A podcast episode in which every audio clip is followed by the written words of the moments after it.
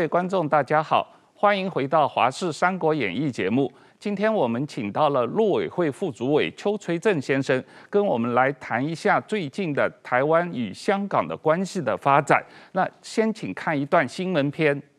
今年七月一号是中国共产党建党百周年纪念日，也是香港反送中运动占领立法会两周年的日子。不过，大家可能不知道的是，这个七月一号在台港中关系上也有特别意义。就在一年之前的七月一号，台湾开始以国家资源对流亡港人提供人道援助。从争民主、要自由的角度来看，台湾与香港的关系根本密不可分。然而，北京当局近年来对香港的态度批变，也让台港之间乃至台澳之间台面上的关系降到冰点。中共跟港府呢，政治的意图呢是昭然若揭，我政府坚不妥协，以维护国家尊严。台湾驻香港办事处人员因为拒绝表态签署一中承诺书，被迫撤离办事处返回台湾。在此之前，香港驻台经文办事处以及澳门驻台办事处分别在今年五月和六月就已经停止运作。北京当局曾经明白指出，台湾驻港办事处为二零一九年所谓的暴力示威提供支援，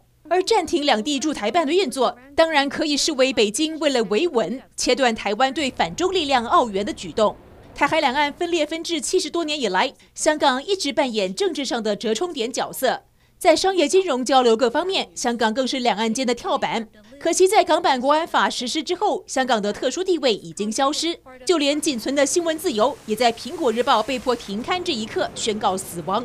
然而，根据财政部统计，今年四月台湾对香港贸易依赖度高达百分之八点九，创两千零七年以来新高，香港稳坐台湾第四大贸易伙伴的位置。要如何在台港之间政治关系跌到谷底的此刻，妥善处理台港间的经贸文化关系，成为民进党政府眼前的一大难题。邱副主委，欢迎来到我们的节目啊，值班好。那我们这一段时间，你看到节目上有说到，台湾跟香港的关系发生了比较大的变化啊。首先是香港政府宣布暂停他在台湾代表处的运作，然后他又下令台湾在香港代表处的员工如果不签署一中承诺书的话，就必须离开香港啊，这样的一种状况。所以我的理解从。三年前，二零一八年七月份开始，这个香港政府就一再要求这个台湾派驻在香港的人员要签署一中承诺书。那这个问题如果不签的话，就不给签证啊。那最近又下令啊，这些台湾派驻的代表因为签证到期了，那不签一中承诺书就必须立刻离开香港啊。同时，香港政府也宣布他在台湾的代表处。几乎是暂停运作啊，指责这个呃台湾政府干涉香港内政。那整个这个过程从三年前到现在一下子恶化。那当然澳门政府也跟进，现在澳门政府也暂停他在台湾代表处的工作，然后台湾政府也不得不把在澳门的代表撤回来了，这样一种情况。那邱副主委，你能不能跟我们回顾一下过去三年到底发生了什么事？为什么台湾驻香港、澳门的代表不能签署这个一中承诺书？好，谢谢啊，汪浩老师，还有呃石板局长哈，你们今天的邀请，让我们有机会啊，来跟我们啊啊国内的民众啊，还有我们的观众来讲一下我们的香港的一些啊事情哈。那有关于啊一中承诺书，哈，国人很关切。我们在二零一八年七月开始啊，这个港府，我想背后就是中共了哈，就要求我们呃驻港的啊的后任处长必须签署啊一中承诺书，才愿意核发这个驻港的签证。那此外，随后在两年之间呢，这个要签署这个一中承诺书，啊，也从后任处长一直到组长。副组长、秘书，一直到今年，更扩及到连民间单位的外贸协会，或者是不在我们港处编制外的这个台湾观光协会，好，这些民间机构驻港的主任，他们也必须要签署一中承诺书，不签署的话，就会被限期啊规定要离开香港。那像这些呃这种无理的打压，事实上呃我们是考量。台港民众交流的重重要性，所以我们始终哈都是呃忍辱负重。不断的跟港府沟通，甚至公开多次的啊对外请求，他应该要遵守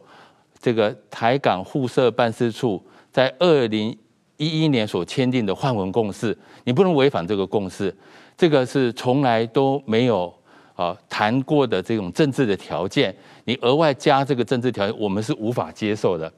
那港府这种一中承诺书刁难我驻港人员的派驻，无疑的中共是背后的引武者。那么从二零一六年以来，哈，他们要求我们签署这个。一中承诺书其实是镶嵌在整个两岸关系的一个大氛围里面。那中国大陆不断的在各个领域给台湾许多的压力，包括军事威吓、好外交打压、好经济方面的吸纳，以及社会的渗透分化。那这些各个领域对台湾的极限的施压，都是在逼迫台湾接受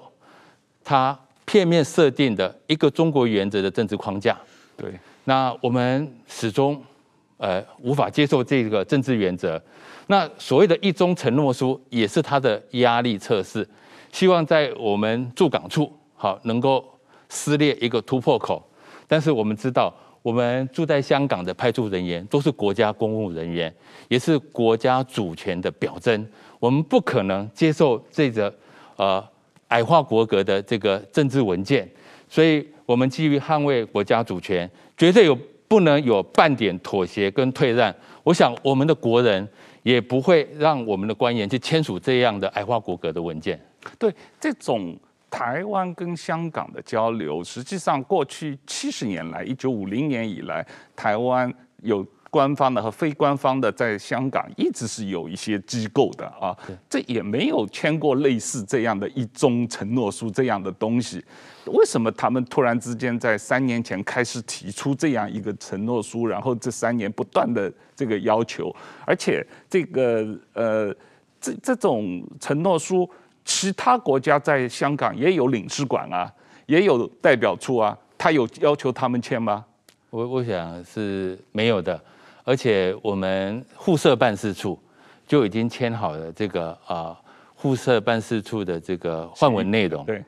我们所有的人员的编制，好，我们的呃便利措施，好，功能的这个设定，都依照这个呃换文内容来落实。我们驻港的机构的同仁也从来没有逾越，好，就是遵守当地的法规，好来。落实对台港民众的服务，好，这种横生枝节的突然外加的要求，我们签署这个一中承诺书，这是我们没办法接受的。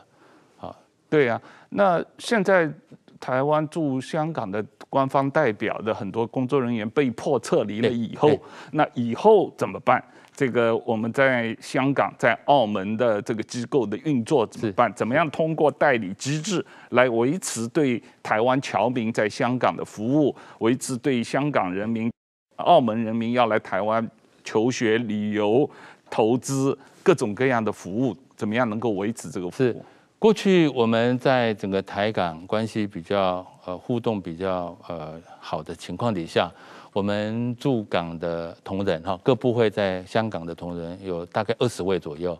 啊，由于这个一中承诺书啊，我们驻港的同仁没办法答应，好，就纷纷被迫回来台湾。那目前呢，啊，驻港的呃官员只剩下一位，啊，他的签证也在这个月底都到期了。到时候我们为了提供啊这个必要的服务哈，那我们也说希望我们对台港民众的服务可以。不中断哈，不打折，但是这确实有一些挑战。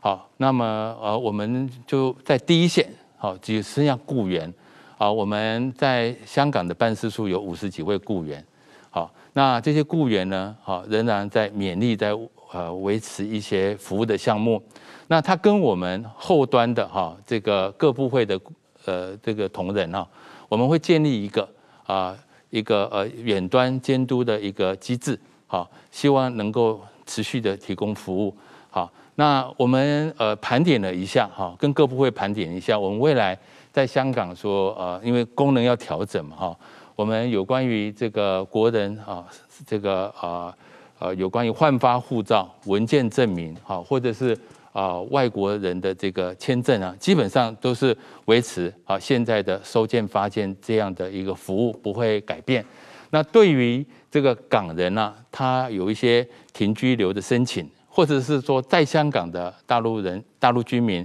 他有入台证的申请哈。那基本上对于港人的这个呃这个居留啊的申请，我们是还是要临柜来申请啊。那如果他们是停留，好，将来也可以从线上啊来做申请啊。所以基本上维持现在的呃现状不会改变。那至于呃。大陆人士来申请入台证的部分，哈，他们也可以在线上来做申请。那至于有一些团聚啦、结婚啦、面谈啦，这可能要改到国境线上来做。那另外，我们更重要的是，呃，我们让雇员啊，在第一线也能够持续的来针对我们国人在香港哈有一些急难救助。好，我们也会联系我们的台商团体或者同乡会的团体。那我们持续也会来推广。我们的贸易，我们推荐我们的旅游，好，台湾观光旅游，那我们也会持续好进行文化交流，这些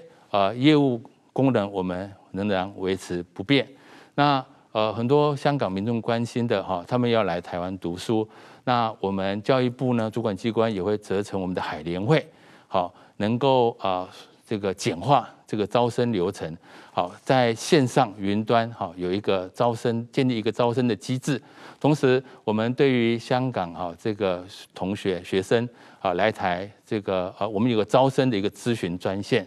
那我们在香港也有大概七百位的台湾同学在香港留学哈。那我们呃教育部也会成立一个辅导专线，好继续提供服务给我们的在港的同学啊。另外，我们台港之间好。在金融方面有也有金融监理的这个协议，还有航运哈这个呃的协议哈都继续执行，不会改变哈。那就未来呃我们的雇员哦，我们在第一线只剩下雇员，那雇员呢当然就从事着第一线的收发文、急难救助好第一线的服务。那未来呃涉及到公权力的事项，还是要由我们各部会在后端来决定。那么我们会透过一个远端监督的机制，让我们的服务能够落实，让服务台港的这个服务品质呢能够维持啊。我们希望做到服务不中断、不打折。对，所以我们呃在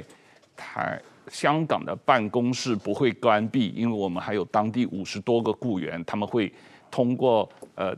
台湾这边的线上的指导，然后他们在香港继续向当地的人提供服务。但是香港驻台湾的办公室，他们说是暂停，他们就完全没有服务了。他们在台湾的人全部撤走了。是呃，在五月十八号，他们就暂停服务啊。目前在台湾是没有派驻人，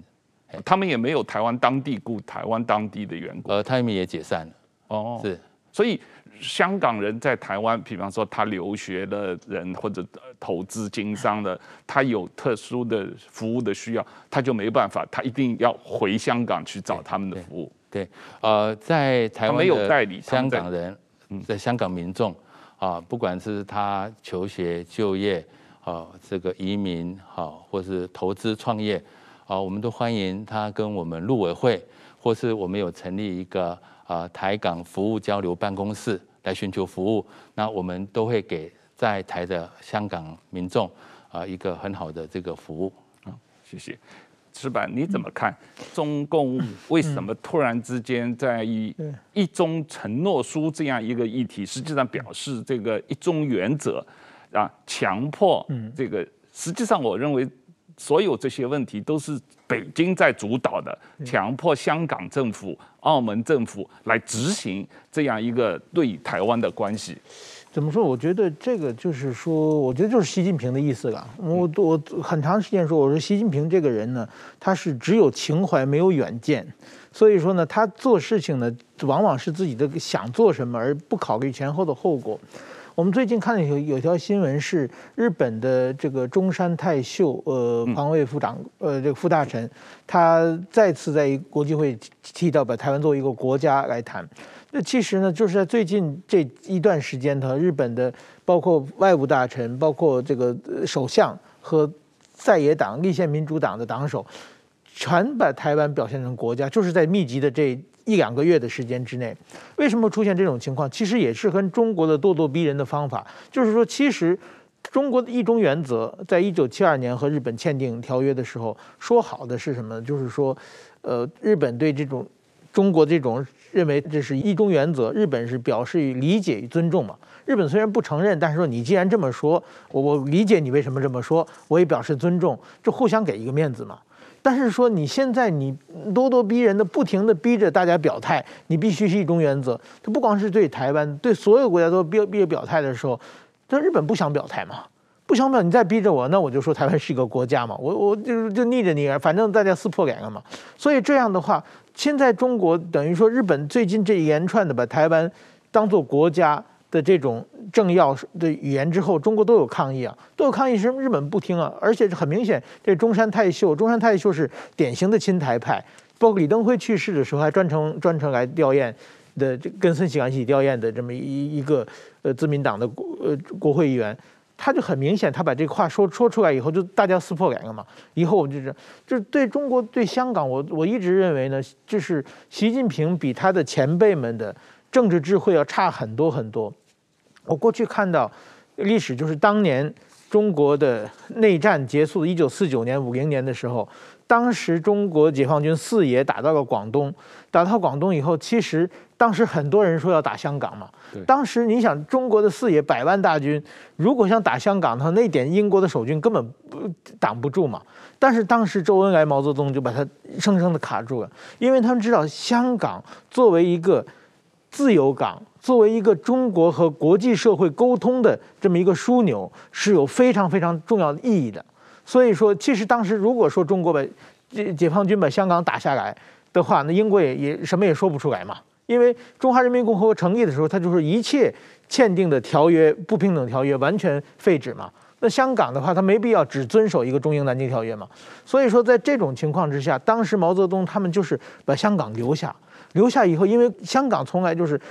作为地下的香港，比如说它两岸之间嘛，和台湾最有名的汪辜会谈也是也是在香港举行的，而且就是水面下有多年的接触，并不仅仅是这个两岸之间啊。我记得我当年在北京是采访过一个人叫南村治郎，他是过去有西园寺公一的秘书，西园寺公一呢。他是过去日本明治维新有个元勋叫西园寺公望，就做过日本首相，是非常非常有影响力的一个明治元。他的孙子叫西园寺公一，是一个典型的大左派，非常非常亲共。他在日本被称为红色的贵族，他在日本很非常有影响力。然后呢，他在五十年代六十年代就是往北京来北京，他就是喜喜欢亲共嘛。当时据说他第一次来北京的时候，他就先到香港。先到香港头，整个日本社会，包括日本的很多右翼团体，包括当然是因为他影响力非常大嘛，包括美国的 CIA，大家都想拦住他，不让他去北京。就据说还好像有还有一些暗杀活动之类的。然后呢，他的秘书就讲，当时陪着他在香港，两个人，当时北京派人把整个香港的一一一个旅馆完全空就包下来，就是住他们两个人，然后派着很多很多的。就是特警来保护他们两个，最后把他们两个运运到北京去。这个当时是这个西园寺公一去北投奔北京，是成为一条当时的非常大的一条国际新闻。就是正因为有香港的存在，中国有各种方面和是和国际社会可以接轨的一个东西嘛。我常说香港呢，就是说当闭锁的中国，香港是一个鱼生活在海里的鱼鳃一样，你可以拿这个鱼鳃呼吸，你可以跟国际社会接触嘛。现在习近平没事。不知道为什么把这鱼鳃自己摘掉了，自己又没办法呼吸了嘛。所以说，我觉得今后中国如果把香港完全扼杀掉，香港已经不能跟国际社会接触的情况之下，那中国今后和国际，它就作为一个鱼就没有鳃了嘛。所以说，我觉得习近平刚才讲的，这就是他跟毛泽东、周恩来那一代比起来的话，他的政治智慧确实是让人堪忧。邱副主委，我们刚才谈到了最近发生的事情，那你能不能给我们大家回顾一下一九九七香港回归中华人民共和国以后，这两岸的关系的发展的整个脉络，特别是最近这两年香港发生反送中运动以来，这个台港关系的发展的状况？好，呃，这个题目比较大哈，啊，我分两个层次哈，一个是讲九七年这个呃台港官方的互动，以及啊台港民间交流合作的这个啊层次啊不不一样，啊就有有关于台港这个啊官方的交流哈，啊九七年后我我们呃我们中华民国适用的这是啊有别于中国大陆的这种港澳关系条例的这个啊。法规的适用哈，那其实这是相当的友善啊，呃，对于港人来台啊进行交流啊，都有很多啊便利的措施、优惠的条件哈，跟中国大陆啊是啊适用的法律是不同的。那从官方的互动，从九七年之后哈，那官方的互动都在摸索哈，因为像香港啊这个有前七条，所以特区政府在跟台湾互动。一直在摸索哈，官方比较没有实质的进展，一直到二零一零年，好，那么台港官方的互动哈有趋于热络，好，在二零一零年啊，那时候啊，我们台湾好就成立了台港经济合作这个策进会，好，那香港啊，他们也有一个港台好经济合作协进会，好，这个我们的策进会就是跟港方的协进会，就是所谓的策协两会。好，进行官方的互动跟交流的平台。好，我们策进会下面还有专门推动经济合作的一个啊经合会，还有一个专门推动这个文化活动交流的这个文合会。我们透过经济文化来啊，把台港两地能够拉近。哈，那这个是呃官方互动。好，这是二零一零年达到比较好的成果。在这个基础之上呢，在二零一一年。就双方就签订了这个台港这个互设办事处的换文内容，然后我们原本叫做中华旅行社，就改名的台北经济文化办事处。那香港也在台湾设立啊办事处，好，他们叫香港这个经贸文化办事处。好，那双方的这个互动呢，都提高。好，那也有透过啊彼此的。策协两会啊，商议很多涉及到公权力的事项，也有签署啊，比如说我们说这个银行监理备忘录啊，或是呃两这个台湾香港这个航空运输协议等等，好，那是这这个这些样是比较有成果的。那随后到了二零一六年，哈，两岸关系的氛围改变了，哈，那么策协的这个联席会议就停摆，好，那官方的互动就减少。好那所以，我们看到官方的这个互动啊，它是有跌宕起伏的，它受到两岸关系大的环境的影响。那我们反过来讲，民间的交流，民间的交流啊，可以说是步步增长。好，这个民间自发性的这个交流啊，呃呃，成为啊这个台湾好对外关系啊非常重要的一个环节。好，我拿几个例子啊，我讲我们观众朋友可能就会比较清楚。好，好，我们讲这个人流。我们在两千零八年的时候，香港每年来台湾大概五十万，对，好，但是到了这个呃疫疫情之前呢，哈，二零一九年，好，那时候香港也是混乱，但是呃，他来台湾这个人数啊，现在高达包括观光客哈来访的旅客达到一百六十万人次，哦，增长很快，好，那我们再看双方的贸易额，我我们如果以去年因为疫情很严重。呃，二零二零年台港的这个贸易额竟然达到这个五百零二亿美金。好，我们对美八百多亿，对日本七百亿。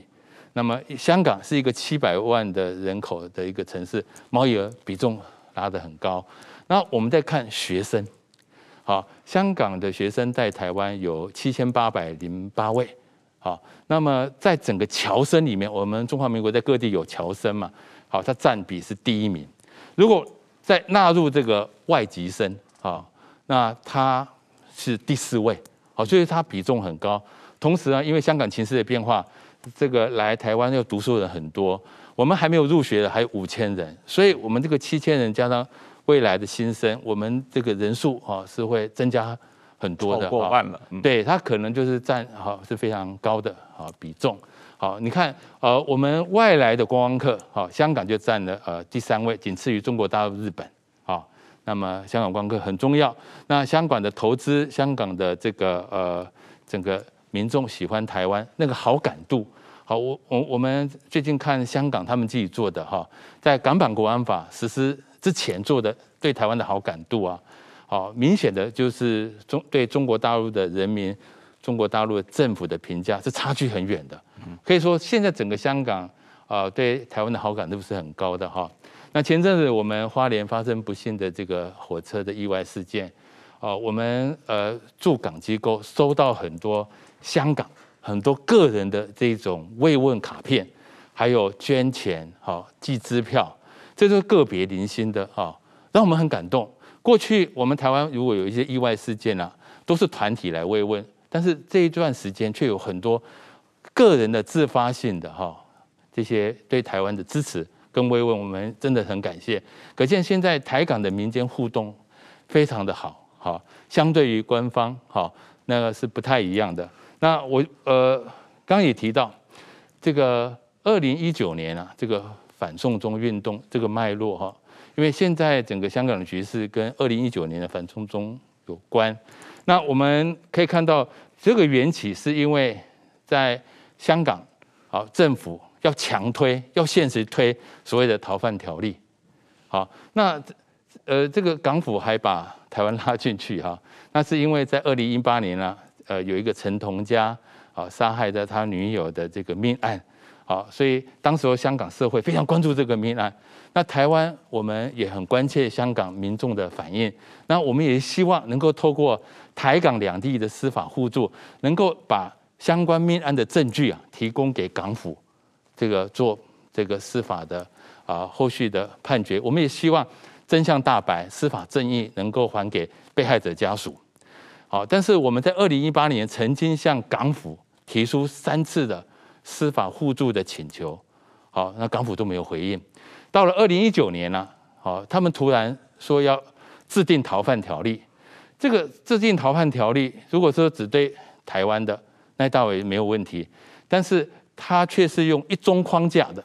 的架构，这个逃犯呢，也可以送回到中国大陆。这个就香港的这个民情就爆发出来了。好，在这个过程当中哈，非常多的香港的这些呃专业团体，包括大律师公会、商会，好各个专业类别，好还有各界人士都来跟我们陆委会反映说，啊港府在推动这个逃犯条例啊，好，它藏了很多猫腻，好是一种明修栈道、暗度陈仓的做法。它最主要是要把人。送终了，所以香港社会啊，就自发性好这个规模壮阔的这个反送中运动就展开了。特别在六月份，曾经有两次百万人上街头，好，甚至有一次还达到两百万人。香港的市民才七百五十万，那么庞大的人数上街头，哈，我想这个全球哈国际社会都相当的动容哈。那那那这个活动，那我们也不断的呼吁港府。要用这个理性的态度，好，要了解他们的诉求，因为他们都是担心他们的人身自由安全受到伤害。好，他们追求的这是自由、民主、人权、法治。好，那么港府应该对这些啊香港人民的这诉求，应该是理性的跟他们沟通对话。但是我们看到的是换来更多的镇压、威吓、检控。那香港的这种情势啊，就一发不可收拾。是啊。那我们对比香港局势的发展，我们曾经多次强调，我们希望香港社会回归到正常运作。好，我们不断的呼吁港府要跟这个抗争者来理性沟通对话。那我们在这里要特别强调，我们政府从来没有介入香港的内部事务，我们驻港机构更不可能干预香港的内部事务。好，对于呃香港政府跟他们的亲中媒体不断的这个抹黑我们，我们要在这边做出澄清。邱副主委，我们刚才有谈到这个台湾对于香港的港澳条例啊，这个港澳条例实际上这个当时制定的背景是基于中英联合声明，中国承诺香港有一国两制、高度自治这样一种法律地位，我们。台湾才制定了一个对香港、澳门特别优惠的港澳条例。但现在我们刚才谈到，石板和你都有谈到，实际上香港的现在这个一国两制、高度自治的地位已经被中国政府取消了，已经呃香港在深圳化了。那么在这种情况下，台湾有没有必要要对港澳条例做一些修改？那这里面有两个方面的问题，一个是呃对于所谓假港资、真入资啊，所谓港资来台湾投资的这个限制，是不是要审查？是不是要加强啊？这是一个。另一个问题就是所谓对于香港遭受政治迫害的流亡人士来台湾庇护的问题啊，过去两年台湾一直是基于人道原则给予香港来台湾流亡的啊受政治迫害的人士一个庇护。那么有没有可能在这个港澳条例增订第六十条，在香港人权和民主条款的基础上，有一个对于香港的呃所谓这个受政治迫害的难民的这个庇护，有更明确的这个呃帮助，在这个两个方面你怎么看？好，呃，谢谢啊，呃，您这两个问题都很重要，也是我们政府面对的两个课题哈。那么对于香港的情势啊，特别是港版国安法这个实施，我们从港版国安法它的内容以及它制定的程序，那它就如同是一个一部天朝律令，拥有无所不包啊、无所啊不在的这种追诉权跟管辖权。那么可以说，让我们呃让香港的自治地位大幅滑落，甚至架空了基本法对。人民的啊，这自由、民主、人权、法治的这个保障，好都被剥夺。在这种情况底下啊，那我们也知道有很多的呃的这个台港之间交流方面的各种风险。除了啊，您提到了啊，盘点各种的这个法规，好，我们在持续的在检视好这些法规，好，那在行政方面啊，我们也要加强它的审查，加加加强它的把关。包括您提到的资金啊，会不会利用这个港资啊，以及这个港人来台的这个管道来做渗透分化？这个是马上要应处的。好，我们在行政作为，好，我们也修了相关的这个啊许可办法，来强化这方面国家安全，好，以以及保障我们国人需要的这些啊制度跟行政作为都在落实当中。您刚刚有提到哈，一个非常重要的就是我们的很多民间团体。好，有提出很多啊，这个香港人权民主条款啊，这个呃，针对港澳条例有一些修法，好，这些良善美意我们都理解哈。那它大概就是分成两个部分，就是针对啊香港的这个呃刑事的评估，哈，以及针对这个刑事评估啊，你有一些应处的方式哈，你要有一个具体的作为，好，啊那么来强化对香港这个自由人权的这个支持，好。那事实上，我要跟呃您报告的就是说，我们自从呃香港、澳门回归以来，特别是香港，香港回归二十四周年，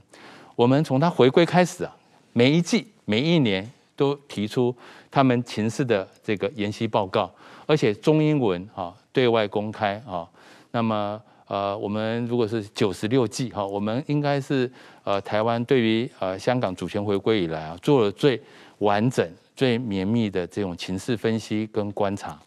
那呃，我们在港版国安法制定下去之后，我们也同时跟立法院好要报告这个有关于啊香港这个特殊的这个自治地位的检讨报告，以及我刚刚您提到的港人香港人道援助哈呃关怀行动专案的实施。啊，这个呃报告，哈，这两份报告我们都会，呃，现在开始啊，每年都像七月一号，就是都要跟啊这个呃立法院来做报告哈，所以我们一直在持续的关注香港情势，好，我想台湾的这个关注度啊啊，应该不啊跟其他的民主国家是同步的哈，那对于香港的变局哈。呃，我们台湾基于我们是民主宪政国家，我们的立宪精神跟普世价值，我们长期就支持港人追求他们的自由、民主、人权、法治，他们这些核心价值其实跟我们的价值是一致的。是啊，那对于这个港人，您刚刚提到的，如果是他们合法入境，好，他符合条件，好，我们应该给予这个人道的援助跟关怀的事宜。好，我们也特别成立了这个啊台港这个服务交流办公室，哈，一方面。提供给啊这个一般的这个移居到台湾来的，好，我跟大家报告的是，我们在去年还有疫情的严重的情况底下，竟然还有超过一万人啊来台湾居留。对，好，那这个在比起前年只有呃五千多人，甚至三四千人，可以增加很多的。这在疫情的这种呃隔离的情况底下，还有那么多人来，所以我们要对他们来台，不管是你求学、就业。啊，投资创业，或是来台有移居的计划，我们要给他一个单一窗口的一个咨询服务，来让他融入到台湾社会，让他可以安身立命，也可以安居乐业。我们也希望台湾成为他们呃这个适合他们居住的呃新故乡。那这些都是交流办的事情。那你刚刚提到有一些呃香港的这个朋友可能是抗争者。来到台湾，我们也会给他呃人道方面的关怀。好，我们也会强化呃这些安置好这些措施。好，我们期许哈台湾是透过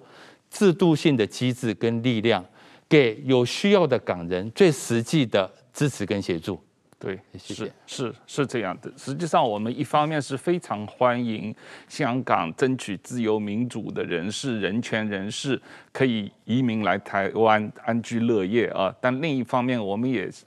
要想办法防止所谓中资投假冒港资的名义来渗透台湾。这这两方面实际上要同时啊，陆委会要同时做嘛啊。那 从呃。你刚才提到这个陆委会每年都有这个发表关注香港本地的形势的报告嘛？那这里面最近这个港府打压《苹果日报》的情况，应该也引起你们很大的重视了？是是是。而我想香港媒体哈，特别是《苹果日报》遭到啊港版国安法哈以及当权者一连串的政治打压，导致无法运作。我们感到非常遗憾哈，也予以严正谴责哈。那这个不幸事件呢，我们也认为是敲响了整个啊香港新闻出版言论自由的丧钟哈。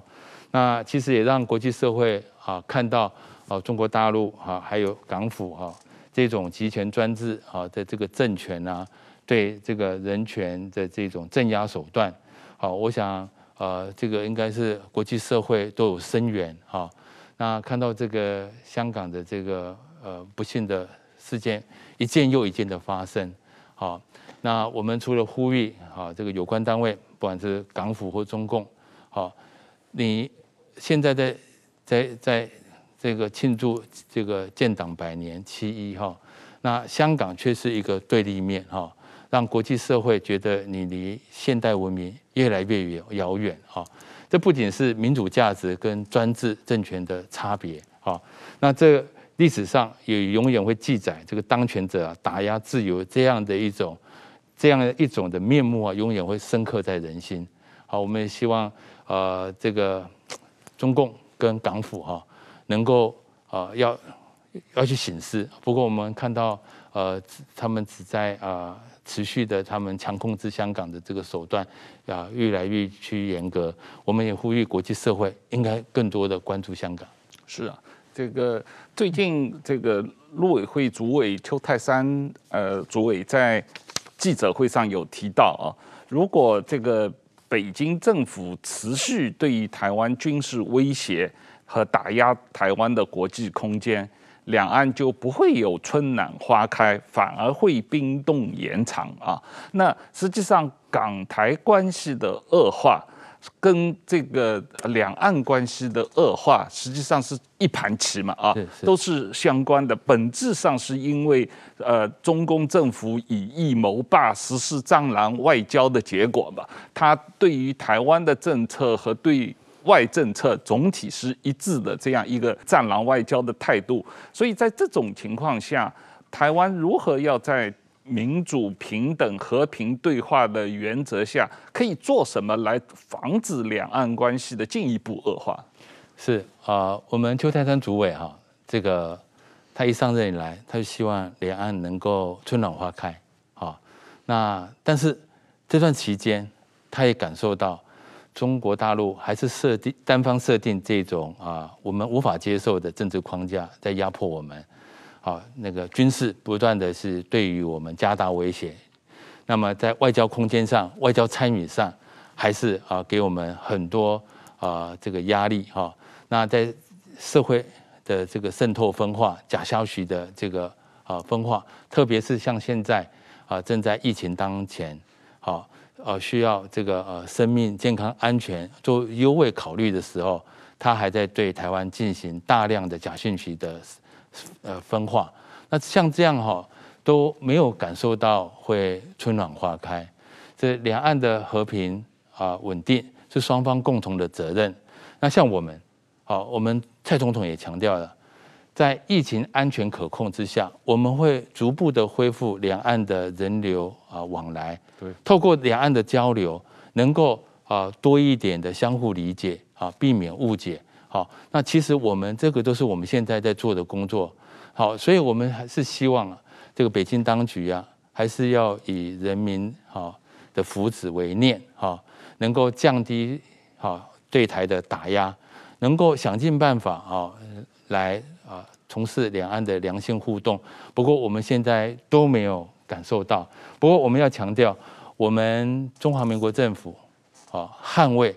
啊我们国家的主权以及自由民主的这个价值，啊是坚定无比的。我们维护两岸关系和平稳定的互动。好，我们啊遇到中国大陆给我们很压力，我们绝不屈服。国际社会给我们支持。我们也不冒进、不挑衅，我们维持这种强大的这种韧性，好，也赢得国际社会对我们的肯定。那未来我们还是会努力如此，哈。我们也呼吁中共当局啊，要正视好中华民中华民国台湾客观事实的存在，以及台湾两千三百万人民对于自由民主价值的坚持。好，那我我们希望他们能够啊摒弃好这种用霸凌的心态，好用威吓的做法。好，能能够思考，用理性互动，好来化解分歧，这样两岸关系才有啊良性互动的可能。矢板，过去这个两年，中共推行“一国两制”台湾方案是完全没有进展的，你怎么看？刚才王大哥常说说了好几句香港深圳话，我觉得香港是新疆话嘛。他现在做的深圳没有抓那么多人，没有把社会精英全抓起来嘛。另外一个香港人的犹太人化了，香港人现在到全世界散到全世界了，将成为一个反中的非常强有力的力量啊。呃，最后我我想就是说，我很多的香港朋友也跟我反映是说，他们说现在想申请来台湾的移民是非常非常困难的，就是说，呃，因为很多嘛，可能而且呢，你刚才讲的就是。窗口也没有人嘛，他们就是说，不管是发邮件啊，恢复的时间也很长，而且就是实际上，呃，确实是想很多很多香港人的年轻人其实是想来台湾，因为语言也通，各方面的。现在，呃，就是香港面临的局面，应该全世界一起支持香港，应该把一些，呃，更推出一些。真正帮助香港的政策，我觉得呃是非常重要的。是刚刚局长就提到呃呃来到香港这个申请居留哈是比较缓慢。那我们居留呢，我们有说到我们在前面的这个呃在办事处还是会呃需要他们临柜来申请。对。那后端的整个程序呢，当然呃会进一步的呃来。检视相关的流程哈，那么我们也会加快相关的审查作业，哈，如如果有任何呃觉得呃需需要我们协助的话，我们都欢迎告诉我们啊。不过我这边也回复一下哈，呃，我们也认为呃这个中共在香港做了种种的哈事情，其实是他自己戳破了一国两制。是，那刚刚也提到，在这种情况底下，北京还提出。一国两制台湾方案，它其实是一个假议题。好，其实它真正的目的就是要并吞台湾。哦，我们台湾人民早就拒绝好一国两制这种概念，或是说他所提出来的这种政治框架的想法，我们也要告诉这个中共当局，好，自由民主已经成为台湾的核心价值，我们国家的主权，好，我们坚持我们国家的主权，也是台湾社会最大的共识，好，那我们面对中共给我们的很多的挑战，好，国际社会也非常的复杂。那其实我们应该强化我们啊台湾啊无可取代的这个战略重要性，好，那这有三个方向哈，也我们蔡总统也曾经啊提过。啊，第一个就是啊我们强烈呃这个我们的地缘政治的重要性，我们台湾位居于这个亚太第一岛链重要的战略位置，是长期以来也是民主阵营抵御中共扩张的前沿，那所以呃我们维护。两岸关系和平稳定的现状之外，我们在印太的这个区域里面也扮演积极的角色，来维护这个区域的和和平稳定，要尽更积极的作为。那第二个哈，无可取代的重要性，就是在经济方面，我们台湾已经取得这个全球啊生产供应链啊一个重要的核心位置，啊，这个民主国家的供应链正在形成。那台湾应该是这些高科技好，这个生产供应链的一个重要的合作伙伴。好，那我们会让台湾成为这民主国家重要的这种生产高科技好这种核心的位置啊。那保持台湾在经济方面的主体性，以及在经济方面的这种能促进台湾的产业升级，然后能够有更强的抗压性。那第三个无可取代的战略重要是，我们应该还要深化台湾民主。我们面对中国大陆给我们的很多的挑战，好，特别利用我们民主机制，所以我们要建立一个强大的呃台湾民主的防卫机制。那这个必须用民主的原则来回应。嗯，我们要让台湾成为亚太一个民主的模范。